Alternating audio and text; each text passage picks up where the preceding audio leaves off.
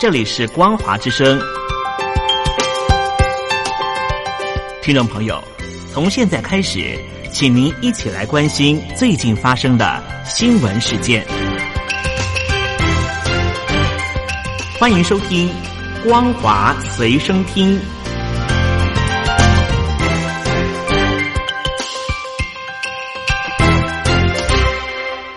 收音机旁的听众朋友，你好，欢迎收听光华随身听，我是嘉玲。我们来关心最近所发生的新闻。就在美中关系紧张升级之时，美国国防部长艾伯斯表示，中国大陆采取破坏印太区域稳定的计划性战略，而美国将扩大在区域的防务活动，并且与盟友及伙伴密切合作。美方不止口头上指责中国大陆，二十八日也派遣驱逐舰“维恩梅尔号”开进南海永暑礁和美济礁十二里范围内。大陆国防部发言人任国强八月二十九日警告，美军一再擅闯中国大陆南方岛礁临近海域，破坏中国大陆主权安全，也严重破坏南海地区和平稳定。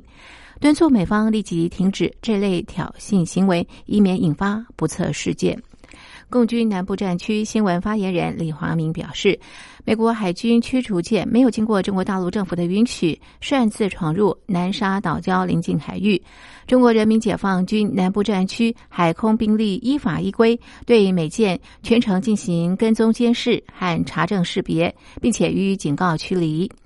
上任两个月的艾伯斯，美东时间二十八日与参谋首长联席会议主席邓福德首度联袂在国防部举行记者会时说：“中国大陆与俄罗斯等战略竞争对手计划性增进军力及进行军事现代化，以挑战美国并实现其地缘政治愿景。”艾伯斯指出，他月初访问印太区域，向盟友与伙伴展现美方承诺，也听取他国领袖官员的意见，一起致力于捍卫共同价值，并且坚持核心原则，如尊重各国主权、遵守国际规则等。他说：“显然，中方正采取破坏区域稳定的计划性战略，中共的价值观与行为与多数国家不相符。”艾博斯表示，印太区域领袖向他强调，需要美方继续在印太区域展现领导力，以维护所有人享有的自由。美方将继续扩大在区域的防务活动，并与伙伴和盟友密切合作，同时也会要求伙伴公平分担。香港反送中抗争还没有停止，就在这个时候，解放军驻香港部队二十九日凌晨开始进行进驻香港以来第二十二次轮换行动。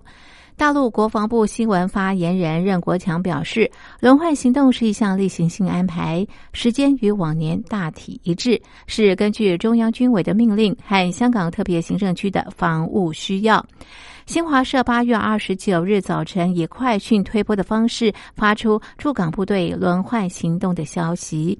任国强在大陆国防部例行记者会上强调，驻港部队轮换是例行性安排。被问及香港驻军下一步动向，任国强指出，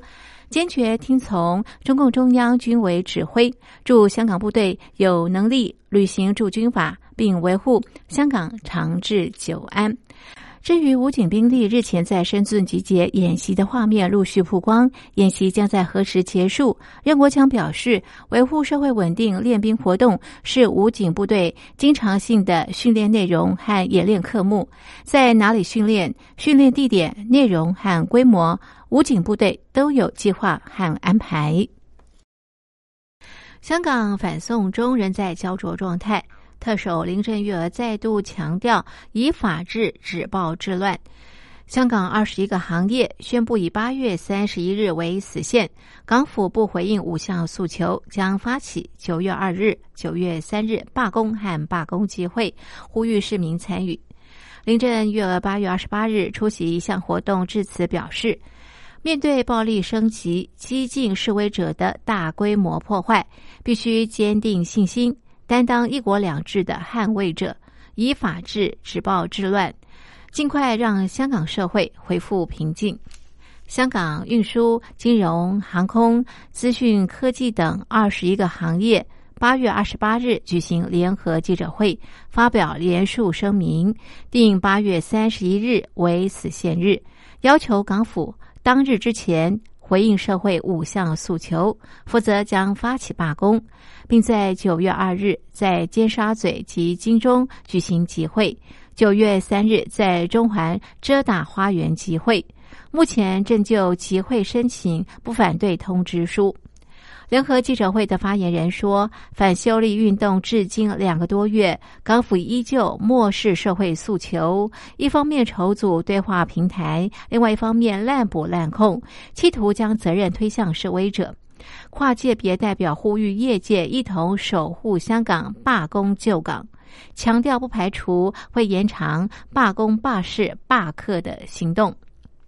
香港八月二十八日比较引人注目的是，中电集团主席米高加道里在一家英文报纸上刊登全版广告，以给香港人的信为题，指现在香港面临的情况极具挑战性，而且日益严峻。他为此感到痛心，呼吁香港人和平解决当前的危机。加道里是犹太人家族，他的祖先罗兰氏加道里曾经是香港首富。家族在香港拥有电力公司，其旗下的半岛酒店品牌在世界各地管理多家豪华酒店。加道里在公开信当中表示，不支持暴力。因法治和稳定才是香港赖以成功的基石，但是他同时强调，年轻人是香港的未来，社会不应该让他们陷入绝望中。加道理呼吁港人团结，为这一代甚至是下一代面对的危机寻求和平解决办法。自反送中抗争以来，已经有近千名示威者遭到拘捕。香港警察公共关系科总警司谢振中八月二十八日表示，过去两个月来，警方已经拘捕九百人，罪名有非法集会等、无牌持有弹药等，最高刑罚由一年到十四年不等。大陆今年起百物价扬，尤其是首都北京。北漂的中男中女在打拼的同时要省钱，真的不容易。日前，有一名大陆网友在微信发表一篇文章，文章名称是《在北京挑战每月只花人民币三千块钱能成功吗？实验在北京能否一个月开销控制在三千元人民币，并且在微信群上分享当日开销。不过最后全都是以失败收场。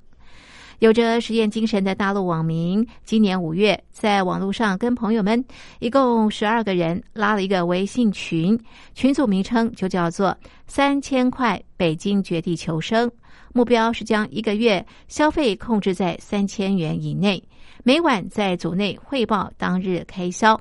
这个组另外有其他宽松的规定，包括水电房租不计算在内，猫狗跟孩子的消费不计算。卖二手商品能够算收入。社群内成员职业包括记者、编辑、央企职员、英语教师、培训机构老师，平均年龄在二十九岁，从单身到结婚有孩子的都有。但是实验结果，十二个人全军覆没。